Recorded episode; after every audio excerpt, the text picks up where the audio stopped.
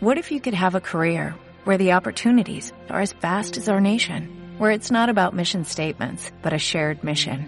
At U.S. Customs and Border Protection, we go beyond to protect more than borders, from ship to shore, air to ground, cities to local communities. CBP agents and officers are keeping people safe. Join U.S. Customs and Border Protection and go beyond for something far greater than yourself. Learn more at cbp.gov/careers. Hoy visitamos algunos enclaves que por su situación cuentan con un ir y venir de civilizaciones que han ido dejando su huella con una importante carga de elementos arquitectónicos. En esta ocasión nos hemos subido a uno de los puntos más altos del Aljarafe. Bienvenidos a Escondidas por Sevilla.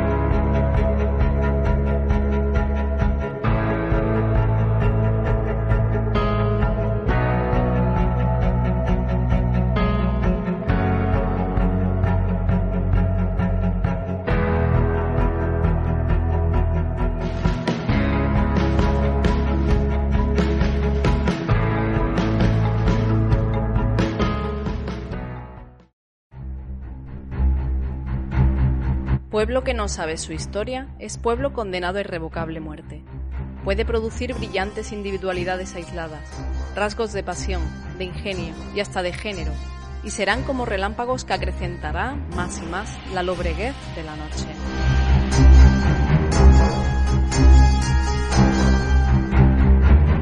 Albaida del Aljarafe es un pueblo de la provincia de Sevilla, enclavado en la cornisa noroeste de la comarca del mismo nombre.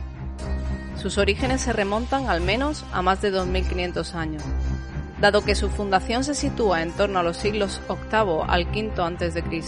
y a pesar de ser poseedora de una amplísima historia, modelada de forma lenta a través del tiempo por el paso de los pueblos que, venidos desde fuera, la colonizaron en distintas épocas históricas, de los que fue heredando y asumiendo de cada uno de ellos, resulta ser una de las grandes desconocidas de la provincia y hoy vamos a conocer la historia de Albaida del Aljarafe de la mano de quien mejor la conoce, Clemente Franco Fraile. Bueno, nos encontramos en Albaida, Albaida del Aljarafe concretamente, y decir que estamos en un pueblo rico en historia, pero a la vez completamente o casi completamente desconocido. Y digo rico en historia porque la presencia humana en Albaida data como mínimo del periodo calcolítico, del periodo calcolítico, en las que periodo en el que fueron fue desecándose lo que es el lago Ligustino, el lago Ligustino que rodeaba toda la todo lo que era la meseta del Aljarafe, fue dejando al descubierto tierras que resultaban totalmente fértiles y que dichas tierras pues fueron poco a poco siendo ocupadas por, por eh, distintos asentamientos, asentamientos humanos. ¿no? Los primeros indicios de asentamientos humanos eh, cercanos al Baida eh, se encuentran. El más antiguo en la zona de la Barranca, conocida como la Barranca, pero eh, también es verdad que se han encontrado restos del mismo periodo, del mismo periodo calcolítico, se han encontrado restos en lo que es la zona de Cambullón, que después hablaremos de Cambullón, y, y sobre todo esparcidos en restos líticos restos líticos de origen carcolítico eh, en distintos puntos de, la geografía de, Albaida. Bien, la historia de Albaida empieza, eh, es una historia de, por decirlo de alguna forma, de reorganización de distintos asentamientos. Eh, los primeros indicios de vida, como he dicho, se producen en la zona de la barranca, contando también que donde está ubicado Albaida actualmente eh, han aparecido restos, han aparecido restos, restos históricos, restos de, época romana y restos de época incluso anterior a época incluso tartésica. Eh, el, origen de Albaida viene de un antiguo asentamiento ubicado en, la, en el entorno, en las orillas del río Guadiamar, que entonces era el río Maenuba, fue eh, nombrado, fue bautizado con el nombre romano de Maenuba tras la conquista romana y que, y que eh, mm, a raíz de ahí se va a producir una, una alta se va a producir una, una eh, alta población en cuanto a todo el entorno del Guadiamar y, va a venir ocupando pues prácticamente todo lo que es desde la cornisa, desde la zona alta de Albaida hasta lo que es el propio Valle del Guadiamar, ubicado en distintos asentamientos.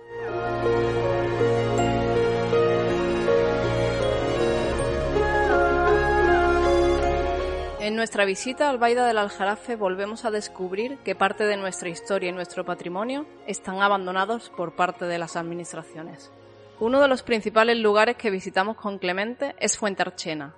una fuente que cuenta con un pozo y una galería de más de 500 metros. La curiosidad de vernos grabar llama la atención de los lugareños que estaban en el campo trabajando y se acercan para contarnos el estado en el que se encuentra el pozo, una muestra más del abandono.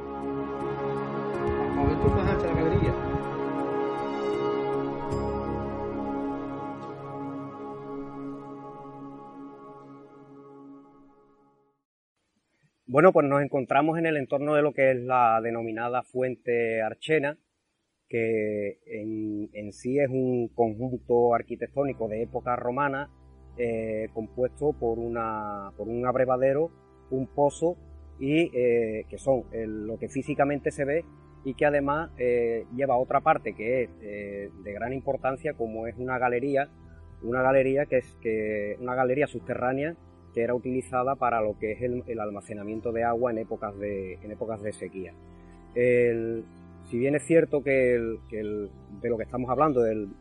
conjunto arquitectónico, es de época romana, no es menos cierto que en épocas anteriores a la época romana ya existía eh, ocupación en todo el entorno de lo que es la, denominada Fuente Archena. El, los primeros vestigios que se encuentran o que se localizan en, eh, este entorno eh, son los ubicados en el cerro de, en el denominado Cerro de la Cabeza y son de origen íbero, eh, concretamente de época calcolítica. De época calcolítica. dadas dadas los sillares que han aparecido en, este entorno, podemos determinar que, eh, fue utilizado por su eh, situación estratégica, ubicado en una, en, una, elevación, fue utilizado como, como una fortificación de defensa para uno de estos asentamientos. este asentamiento no solamente pervivió durante la época, eh, durante la época íbera y posteriormente romana, sino que se, se alargó hasta época, hasta época musulmana. Fue ahí, eh, a, finales de, a finales de la época musulmana, cuando desaparece, concretamente con la conquista con la conquista de Sevilla en el año 1200, en el 1248, quizás un año antes, que fue cuando se conquistó Albaida, en 1247, cuando fue arrasado y, eh, eliminado de, o aniquilado lo que es el asentamiento. En época, árabe, este asentamiento se denominaba Carchena. De ahí el nombre actual de, Fuente Archena. El, topónimo de fuente es evidente que es por la fuente, por el manantial que, eh, con el que costa, y el de Archena hacía mención al, topónimo árabe de, Carchena, o hace mención al topónimo árabe de Carchena. Eh, esto en época tuvo una gran importancia durante la época, sobre todo la época árabe, por el hecho de que perteneció a una de las grandes dinastías, de las mayores dinastías de Sevilla, los Benú Aiyaya,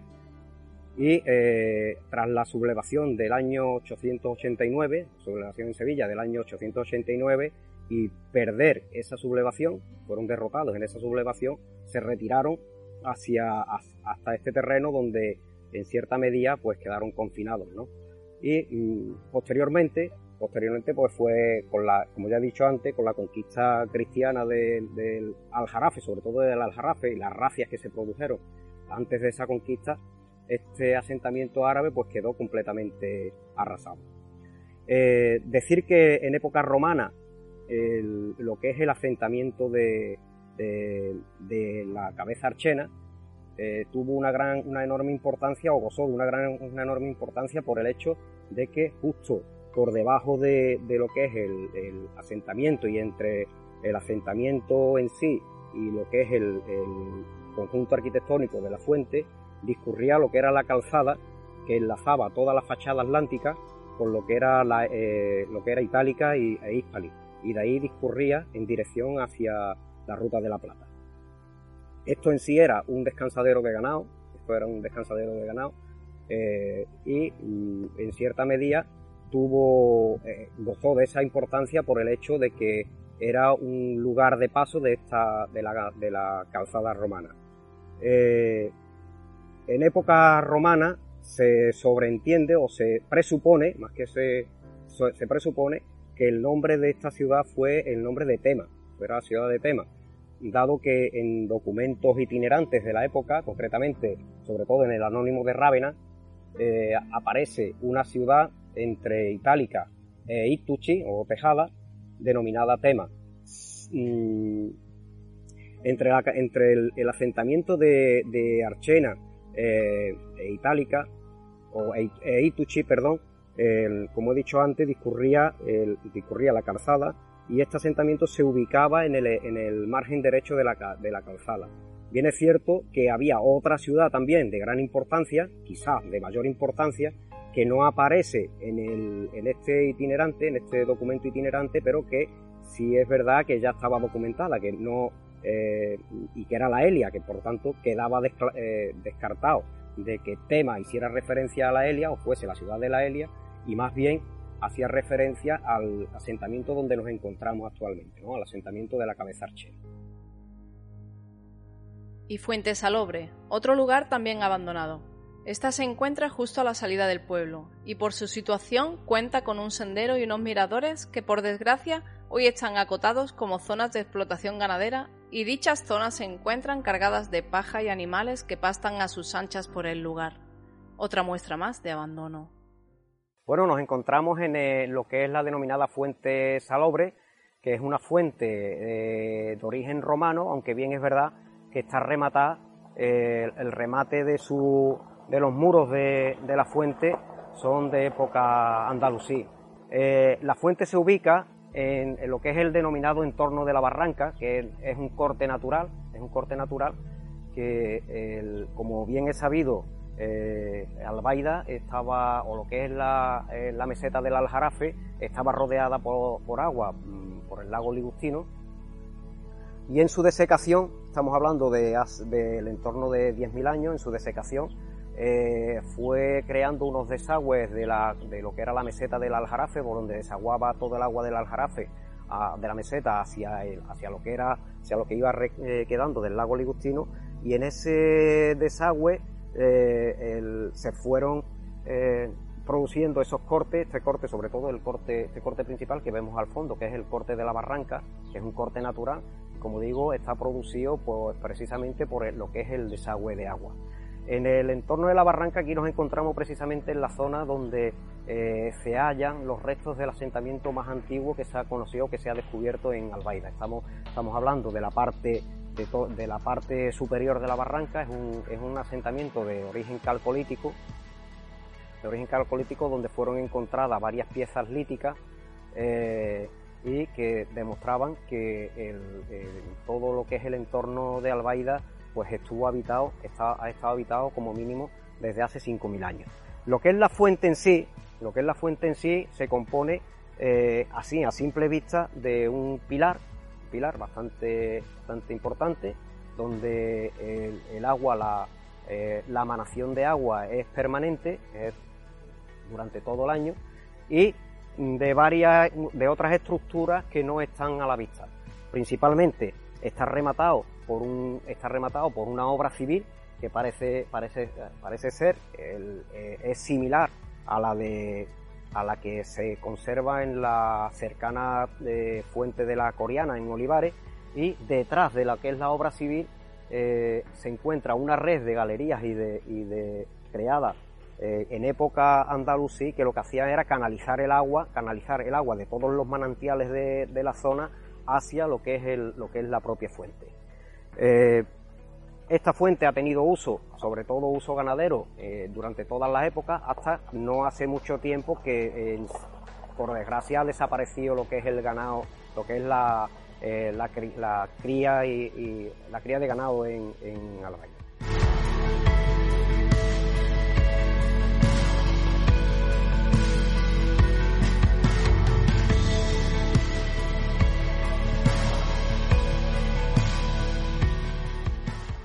Y la joya de la corona,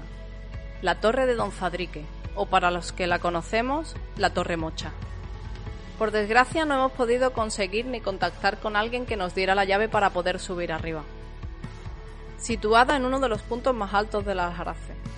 Clemente nos dice que desde arriba se pueden ver hasta 22 pueblos de la provincia de Sevilla.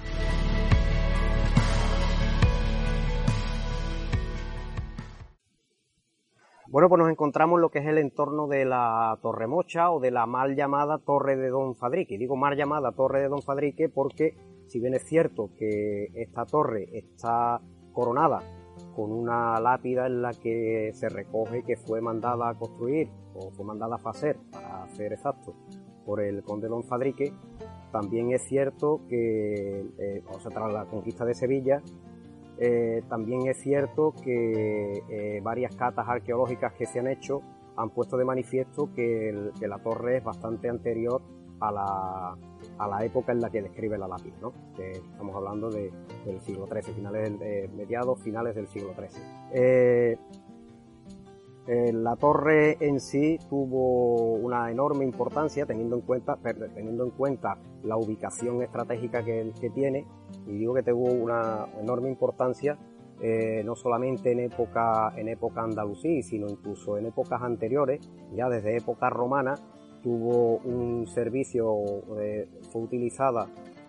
no esta precisamente, sino otra, posiblemente de construcción efímera, eh, y digo que tuvo un servicio de vigilancia o constituyó un servicio de vigilancia a lo que era el paso de la, de la calzada romana. Si tenemos en cuenta que la calzada romana discurría a lo largo del valle del Guadiamar, pasando como hemos estado viendo anteriormente, por lo que era el asentamiento de, Archena, que era el, asentamiento y el descansadero de, Archena, pues desde lo alto de la torre o desde de la torre que anteriormente eh, sustituyó esta, eh, se mm, divisaba por completo pues, prácticamente el, discurrir de la calzada en todo el Valle del Guadiana. cuando de verdad adquirió importancia fue tras la eh, conquista musulmana y a partir de ahí, por el lugar estratégico en el que se situaba,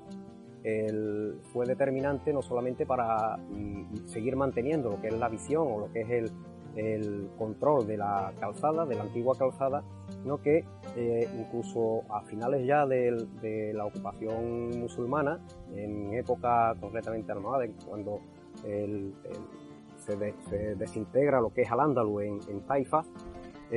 va a tener la mayor, el mayor, digamos, el mayor periodo de importancia. ¿Y por qué tuvo el mayor periodo de importancia? Pues porque esta torre, junto con otra eh, efímera, de construcción efímera, que se ubicaba en el, conocido como Monte Torrú, junto con, la construida en San Lucas la Mayor, con el lienzo de muralla y su, y torre, y la, que está en la zona de Analcázar, Torre de Guadiamar, eh, desde esas cuatro torres prácticamente controlaban toda la zona noroccidental, noroccidental de la taifa de Sevilla con esta espectacular puesta de sol sobre Sierra Morena, finalizamos el capítulo de hoy.